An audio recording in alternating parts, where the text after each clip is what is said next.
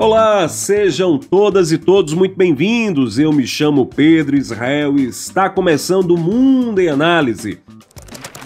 Um podcast voltado para os mais importantes temas da atualidade relativos ao Brasil e ao mundo.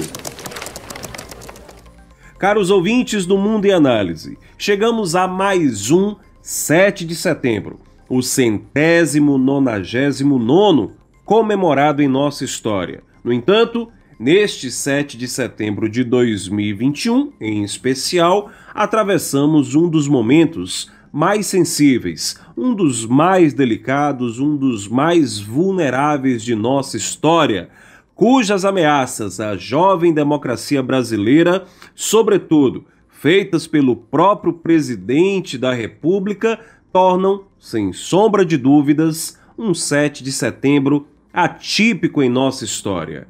É muito importante estarmos atentos, em especial, à repercussão internacional dos protestos que foram convocados pelo presidente do executivo, pela autoridade máxima do país.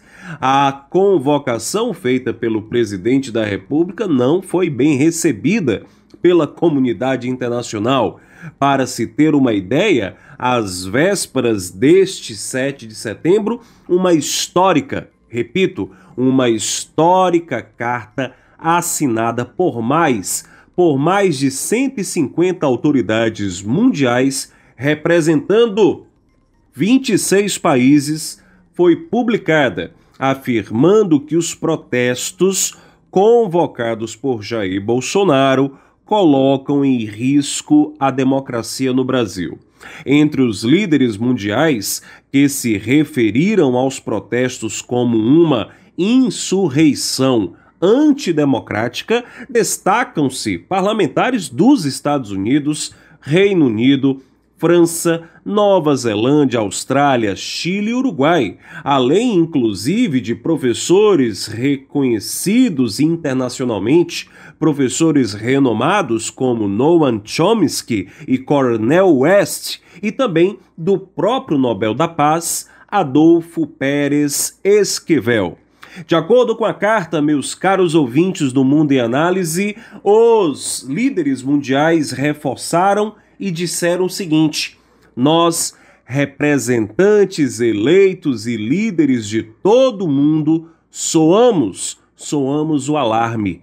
Em 7 de setembro de 2021, uma possível insurreição colocará em perigo a democracia no Brasil. Em um outro trecho, a carta destaca que o presidente Jair Bolsonaro e seus aliados estão preparando uma marcha nacional contra a Suprema Corte e o Congresso nesta data histórica, exacerbando assim os temores de um golpe naquela que é considerada a terceira maior democracia do mundo.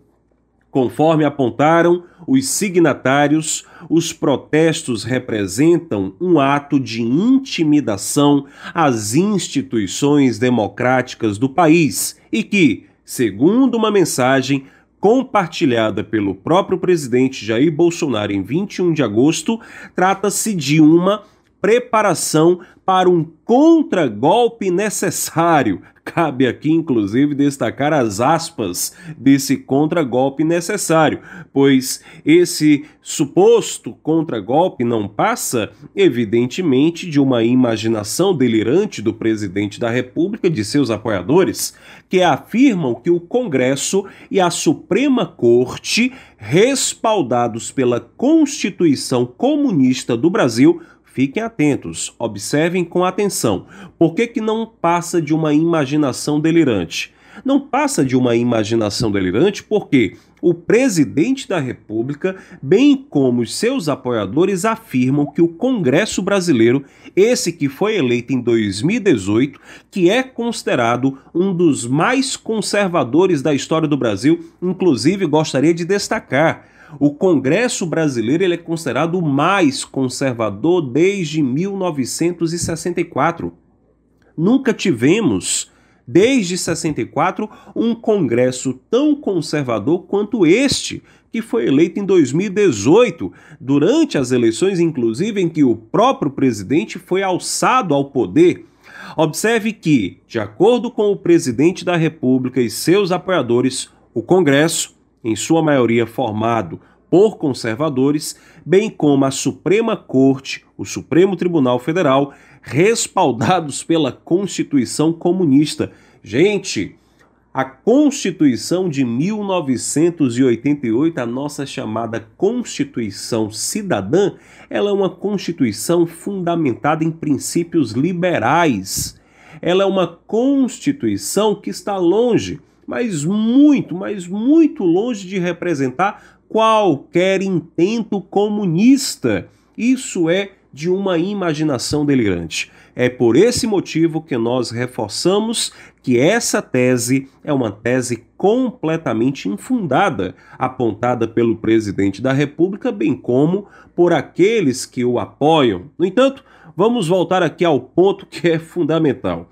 Observe que os signatários desse manifesto, eles alertaram para o fato de que o presidente da República, durante uma mensagem que foi publicada no dia 21 de agosto de 2021, ele tratou de afirmar que esses protestos representariam um contragolpe necessário, por considerar que o Brasil estaria atravessando neste momento um golpe comunista. Por isso que ele fala em contragolpe. Se nós estamos sob risco de um golpe comunista, o presidente ele acha por bem contragolpear aquilo que evidentemente não existe. Mas claro, chamar de contragolpe necessário contra um suposto golpe comunista, isso não é nenhuma novidade na história do Brasil. Afinal de contas, nós conhecemos muito bem isso.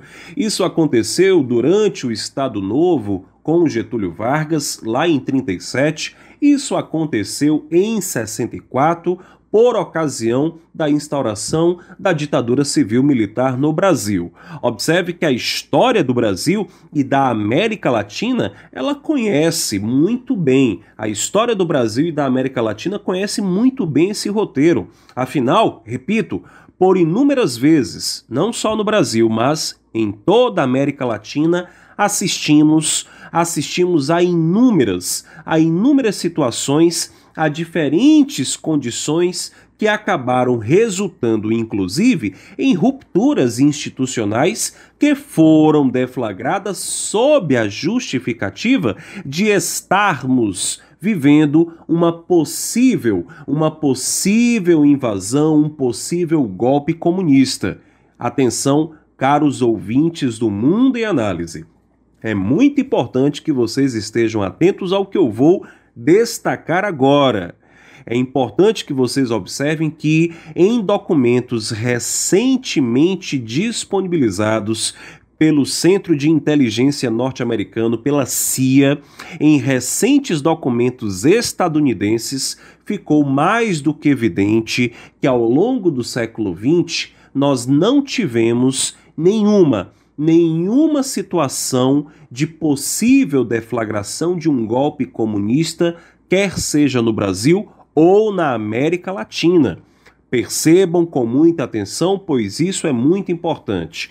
A história do Brasil e da América Latina conhece bem esse roteiro. Conhece bem esse roteiro, pois afinal, por inúmeras vezes, nós assistimos ao longo da história diferentes rupturas institucionais serem deflagradas sob a justificativa de se estar livrando o país de uma conspiração comunista.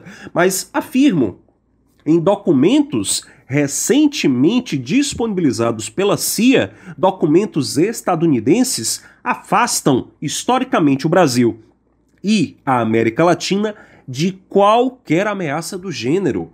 É importante observarmos que durante o século XX, inclusive durante o período da chamada União das Repúblicas Socialistas Soviéticas, fica bastante evidente que nós não tínhamos, por parte da extinta União Soviética, nenhum interesse claro na região. A América Latina nunca foi, nunca foi parte das aspirações soviéticas, como muitos governos autoritários que se alcançaram, que se alvoroçaram ao poder, afirmaram.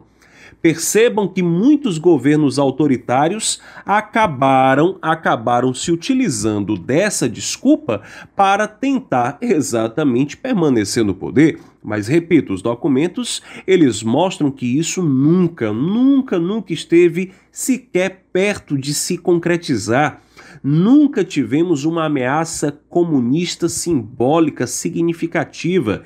Os movimentos comunistas que existiram no Brasil e na América Latina, eles eram muito, mas muito parcos diante das conspirações apontadas, defendidas e afirmadas por aqueles que na verdade queriam permanecer no poder. Em resumo, existe uma farta documentação que comprova que nem mesmo na época da extinta União Soviética houve qualquer endereçamento concreto de suas finalidades voltadas aos latino-americanos. E quem diz isso são os próprios documentos disponibilizados pela CIA. Não é uma agência qualquer, estamos falando da principal agência de inteligência do Ocidente e uma das principais agências do mundo, quiçá a principal do mundo. Então, muito importante, é fundamental estarmos atentos a isso. Percebam que estes movimentos, eles nunca souberam, na verdade, conviver com a diferença e que, em última instância, eles acabam, portanto, atentando contra as instituições, arvorando-se de uma suposta liberdade de expressão. No entanto, nunca é demais destacar Ameaça não é liberdade de expressão. Ameaça não é liberdade de expressão. Em inúmeras vezes ao longo da história, repetidas vezes ao longo da história, a liberdade de expressão foi alvo de incontáveis e aquilatados debates. Frente a tantas inquietações suscitadas pelo tema, uma pergunta não raramente se apresenta Há limites para a liberdade de expressão? Bem, para responder a essa pergunta, utilizarei o pensamento do filósofo inglês, um dos maiores filósofos liberais da história, e não podemos nos esquecer, não há ninguém que defenda mais as liberdades individuais do que o liberalismo. Repito, não há ninguém que defenda mais as liberdades individuais do que o liberalismo. E para responder a essa pergunta acerca dos limites para a liberdade de expressão, utilizarei o pensamento do filósofo inglês John Stuart Mill, apontado como um dos maiores expoentes no tema relativo à liberdade de expressão. Em seu livro Sobre a Liberdade, no capítulo 2, Stuart Mill propõe uma ampla reflexão sobre a liberdade de pensamento e discussão, tendo como centro de suas preocupações a tão discutida liberdade de expressão. Para o pensador inglês, dois princípios fundamentais devem ser levados em consideração a respeito do tema. Primeiro, o princípio da falibilidade, ou seja, todo indivíduo ele é falível, o que significa dizer que nós devemos sempre ouvir o que o outro tem a nos dizer. Só que existe um segundo princípio, que é o princípio do dano, que rege segundo a regra de que ninguém tem direito de causar dano a terceiros. Observe que nós precisamos observar atentamente esses dois princípios o princípio da falibilidade e o princípio do dano. Precisamos preservar, sim, o direito a opiniões contrárias. Isso é mais do que evidente. No entanto, conforme afirma John Stuart Mill, impedir que uma opinião seja ouvida porque tem a certeza de que é falsa é estar a partir do princípio de que a sua certeza é a mesma coisa que certeza absoluta. Observe, conforme afirma John Stuart Mill, Impedir que uma opinião seja ouvida porque tem a certeza de que é falsa é estar a partir do princípio de que a sua certeza é a mesma coisa que a certeza absoluta. Por esse motivo, nós não podemos, nós não podemos em hipótese alguma impedir uma opinião contrária de ser emitida. Impedir uma opinião contrária de ser emitida seria violar o princípio da falibilidade. Em resumo, todos, todos devemos dar ouvidos às opiniões contrárias. Isso aqui é um ponto pacífico. Nós não temos absolutamente nenhum direito de restringir o outro de emitir a sua opinião. No entanto, dizer que o outro tem direito a emitir uma opinião não significa dizer que esta opinião ou esse direito seja uma carta em branco. Um cheque em branco é evidente que não. Observe que uma opinião contrária, ela deve ser preservada. No entanto, uma opinião contrária não dá, conforme John Stuart Mill, o direito ao emissor de violar o princípio do dano, segundo o qual é o princípio de que o único fim para o qual as pessoas têm justificação individual ou coletivamente para interferir na liberdade de ação do outro é a autoproteção. O que isso quer dizer, meus caros ouvintes do Mundo e Análise? Prestem bastante atenção a este ponto porque é um ponto fundamental. Observe que, de acordo com John Stuart Mill, o direito dado ao emissor ele não confere, ele não dá a ele o direito de violar o princípio do dano, segundo o qual o emissor tem direito de emitir uma opinião, desde que esta opinião ela não atinja, ela não coloque em risco a dignidade, a integridade do outro. É o princípio de que o único fim para qual as pessoas têm justificação individual ou coletivamente para interferir na liberdade de ação do outro é a autoproteção. Ou seja, em resumo, se o emissor, ao emitir sua opinião, ele coloca o outro em risco, essa opinião, ela sim pode ser respondida com base na lei. Em resumo, os limites da liberdade de expressão estão baseados na lei. A lei limita a liberdade de expressão.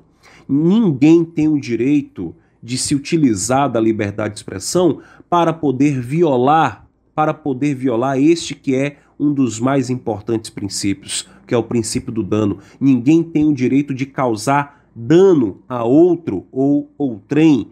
Observe que a liberdade de expressão é um direito fundamental. Entretanto, seu exercício não deve ser confundido com a prática relativa à calúnia, injúria e difamação cabendo, segundo John Stuart Mill, ao Estado a devida ação legal contra tais crimes, impedindo que danos sejam causados a terceiros.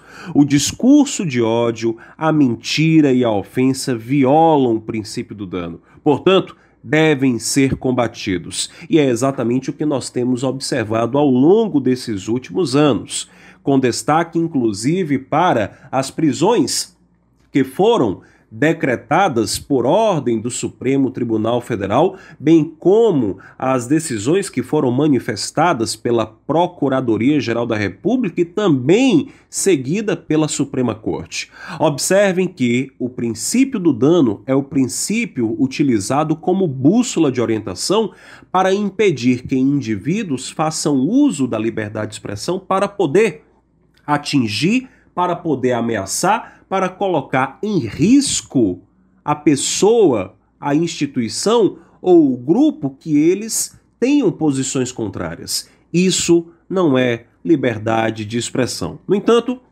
gostaria de voltar à carta que foi publicada pelos líderes mundiais. A carta manifesto publicada pelos líderes é uma carta sem dúvida histórica e ela adverte que a mobilização de 7 de setembro é claramente inspirada no ataque ao Capitólio americano ocorrido lá em janeiro deste ano de 2021, quando o então presidente Donald Trump incitou seus seguidores com falsas alegações de fraude eleitoral nas eleições presidenciais de 2020. Percebam que há uma clara relação entre a convocação feita pelo presidente Bolsonaro e o então presidente Donald Trump.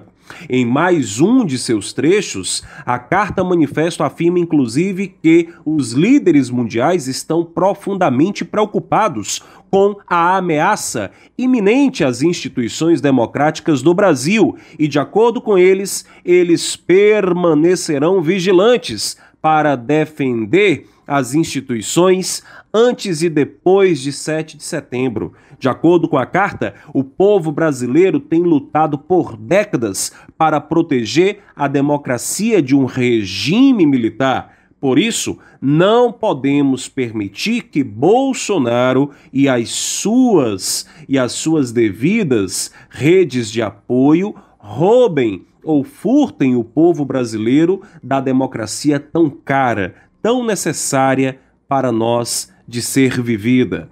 A carta aberta representa um sinal, um sinal de que a comunidade internacional está vigilante e não pretende aceitar inerte qualquer cisão, qualquer ruptura democrática no Brasil. A postura vigilante, inclusive, não é de exclusividade dos líderes mundiais que assinaram o documento publicado às vésperas deste 7 de setembro. É importante destacarmos, meus caros ouvintes, minhas caras ouvintes do Mundo em Análise, que a própria Comissão Interamericana de Direitos Humanos e outros organismos internacionais anunciaram que vão monitorar a situação e um eventual agravamento da tensão política no Brasil. Sabe o que é mais interessante para nós encerrarmos este episódio? É muito interessante observarmos que o próprio o próprio governo dos Estados Unidos emitiu um alerta também histórico. Observem que não temos qualquer registro, é uma ação sem precedentes na história do Brasil de que o governo dos Estados Unidos tenha emitido um alerta de segurança aos cidadãos estadunidenses que vivem ou que estejam mesmo que por passagem temporária no Brasil. De acordo com o governo dos Estados Unidos em seu alerta de segurança, é preciso que os cidadãos estadunidenses estejam bastante atentos por ocasião dos protestos deste 7 de setembro. Enfim, o Brasil, mais uma vez, ocupa ocupa destacadamente as manchetes no cenário internacional pelos piores exemplos que nós poderíamos manifestar.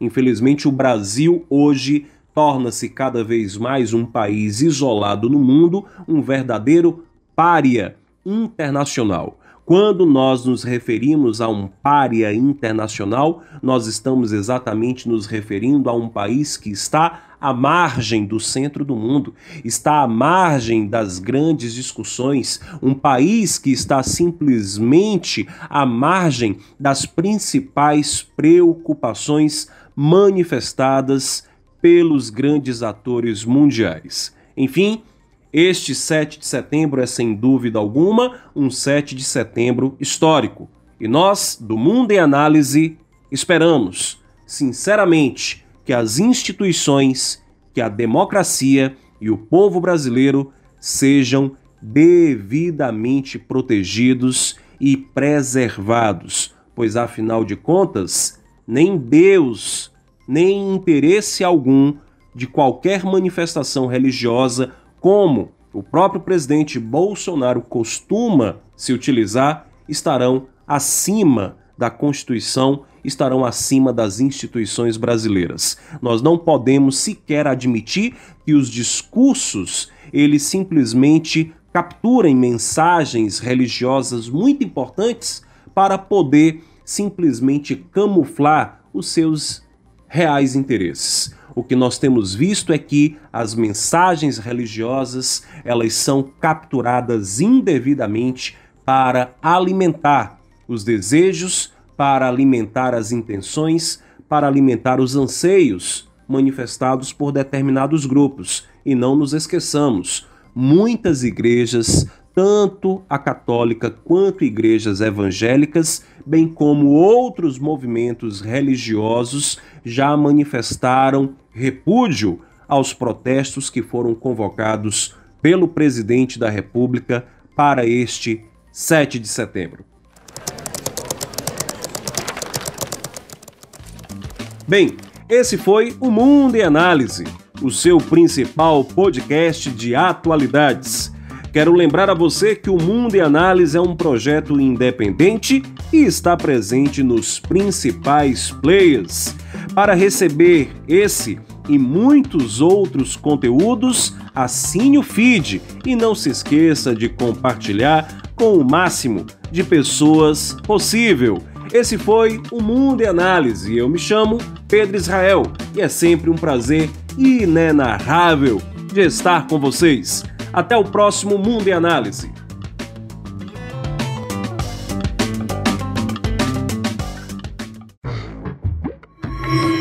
Este podcast é editado pela Onivas Produções.